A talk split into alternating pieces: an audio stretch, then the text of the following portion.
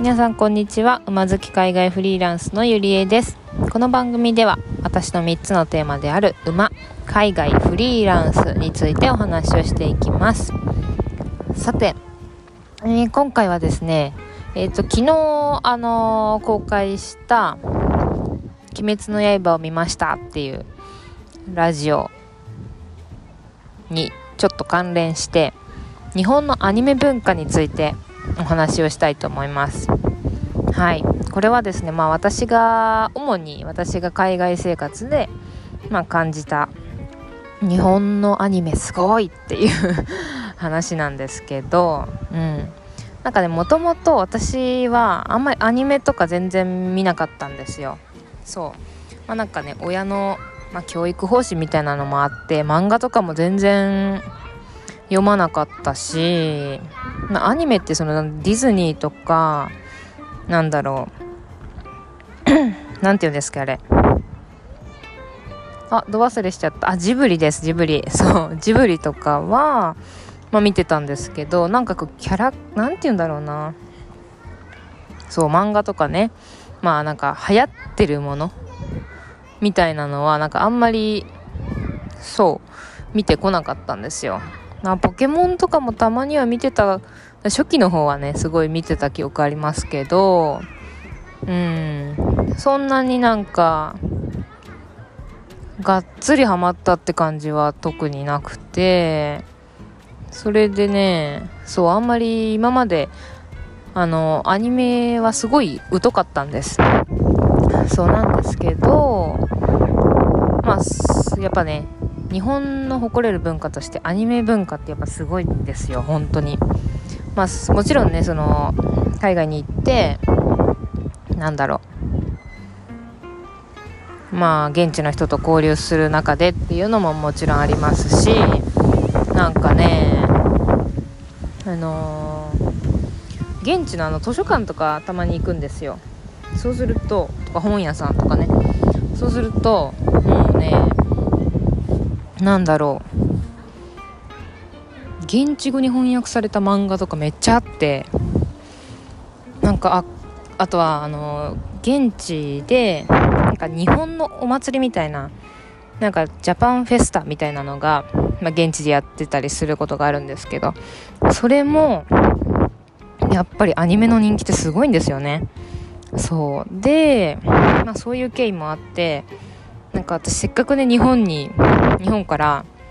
ね海外に行ってで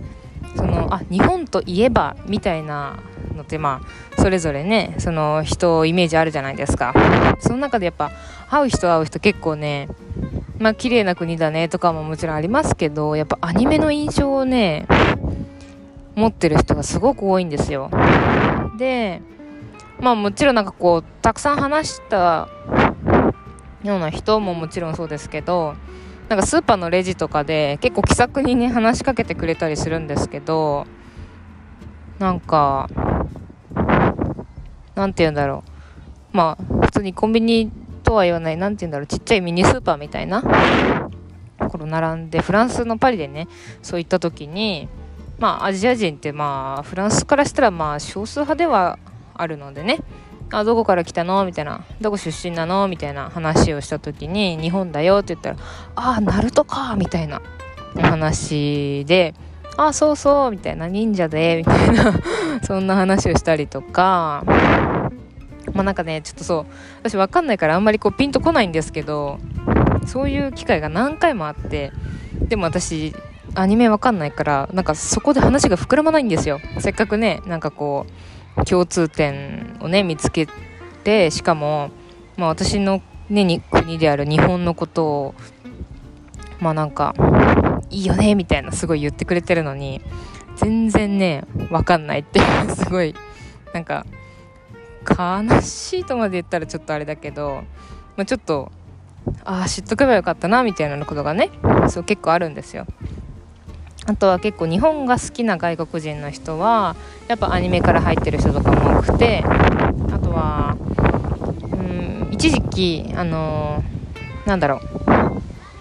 交換なんだろうなんて言ったらいいんだろう日本語で。まあ自分たちの言語をそれぞれ勉強し合いましょうみたいなのをねオンラインでやったことがあって私は英語を勉強したい。で、えー、日本語を勉強したい英語圏の人と、まあ、時間作ってそれぞれじゃあじゃあ日本語タイム英語タイムみたいな感じで練習をする機会が何度かねあったんですけどその時もねその人がすごく日本が好きでっていう話をねしてくれてでこの人はねまあアニメで日本語を勉強してるんですよ。アニメ見ながら。めっちゃすごいですよね。そうそれでだからなんか読み書きとかは全然できないけどなんとなく会話はできるんです。でもアニメで勉強してるからちょっとなんか語尾がねちょっとキャラクターチックだったりとかなんかなんとかだみたいな 日本語だったりとかしてなんかちょっとこう日常の会話とはまたちょっと違うかなって感じはするんですけどまあまあそんな感じでアニメを見ながら日本語を勉強して、まあ、日本日本文化を知ろうとしている人日本が好きだって、ね、思ってくれている人がいるっていうのがねもう海外に行ってすごい感じるんですよ。そうそれがねやっぱ日本で、まあ、生まれ育ってきて、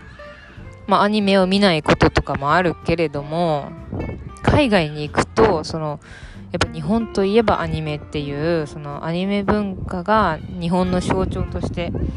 ねのあるわけですよやっぱりそれがねびっくりしてでももう本当に最近はもう本当にそんな人がたくさんいるので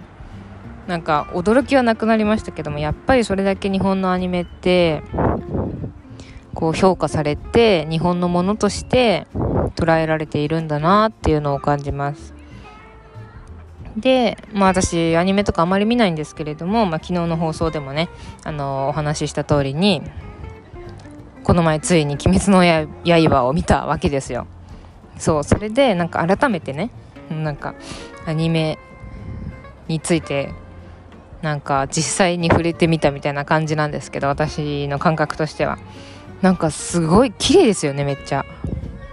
なんかあのー、内容の感想としてはこう日本の文化とか日本の精神日本の考え方がすごい詰まっているなっていうのはすごく思いました。でもう一つの感想としては、えー、昨日も少しお話ししましたがちょっとグロかった。そうっていうのももちろんあります。なんですけど昨日、えーと、お話ししなかった3つ目の感想綺麗ってことです。うん。なんかやどうやって作ってるか知りませんけどなんか写真家ってぐらい綺麗なシーンとかめっちゃありません？そうあれねすごいなと思って。うん。なんかまあその海外でアニメがすごくね評価されているっていうのまあそのストーリーなのか絵なのかキャラクターなのか日本っぽさなのかそれは全然分かりませんけどそうそれなんか改めてその日本のアニメを実際に見てみて多分今後「鬼滅の刃」とかまた海外にねあの出たりすると思うんですよね。うん。なのでそれなんか今度こそ「鬼滅の刃」だったら海外の人があれが好きだって言ってもわかるなとか思ってちょっとなんかそんな日を楽しみにまた次海外に行こうかなとか思いました。あとね、まあ、ちょっと余談ですけどあれ「鬼滅の刃」が海外に、まあ、配信されるとなった場合翻訳がめっちゃ大変だなって思いました。なんかこの表現って英語にしたらどうするんだろうみたいな表現がねその見てる中ですごいたくさんあってなんかやっぱりその日本語でね純粋に見ればそのなんだろう全然理解できるんですけどそれってその言葉の中にはすごくこう日本の考え方とか日本の精神とか日本の文化とかが含まれたな含まれた上での単語だったり表現だったりするんですよねやっぱ言語って。なのでなんかそこがすごい強かった今回の「鬼滅の刃」のアニメを外国語に訳す時こりゃ翻訳者の人大変だろうなーって。この表現私だったらどう訳すかなとかちょっとなんか変な視点でも見ちゃいましたね。うん。はい。そんな感じでまあ日本のアニメ文化についてちょっとお話をしてみました。ね、今後今本当に「鬼滅の刃」とかブームですし「まあ、ワンピースとかもね終わってないしそうそう。今後どんな感じで進んでいくんでしょうね。海外展開も含めちょっと楽しみだなって思いました。はい。今日はこんな感じで終わりたいと思います。日本のアニメ文化についてちょっとお話をしてみました。それでは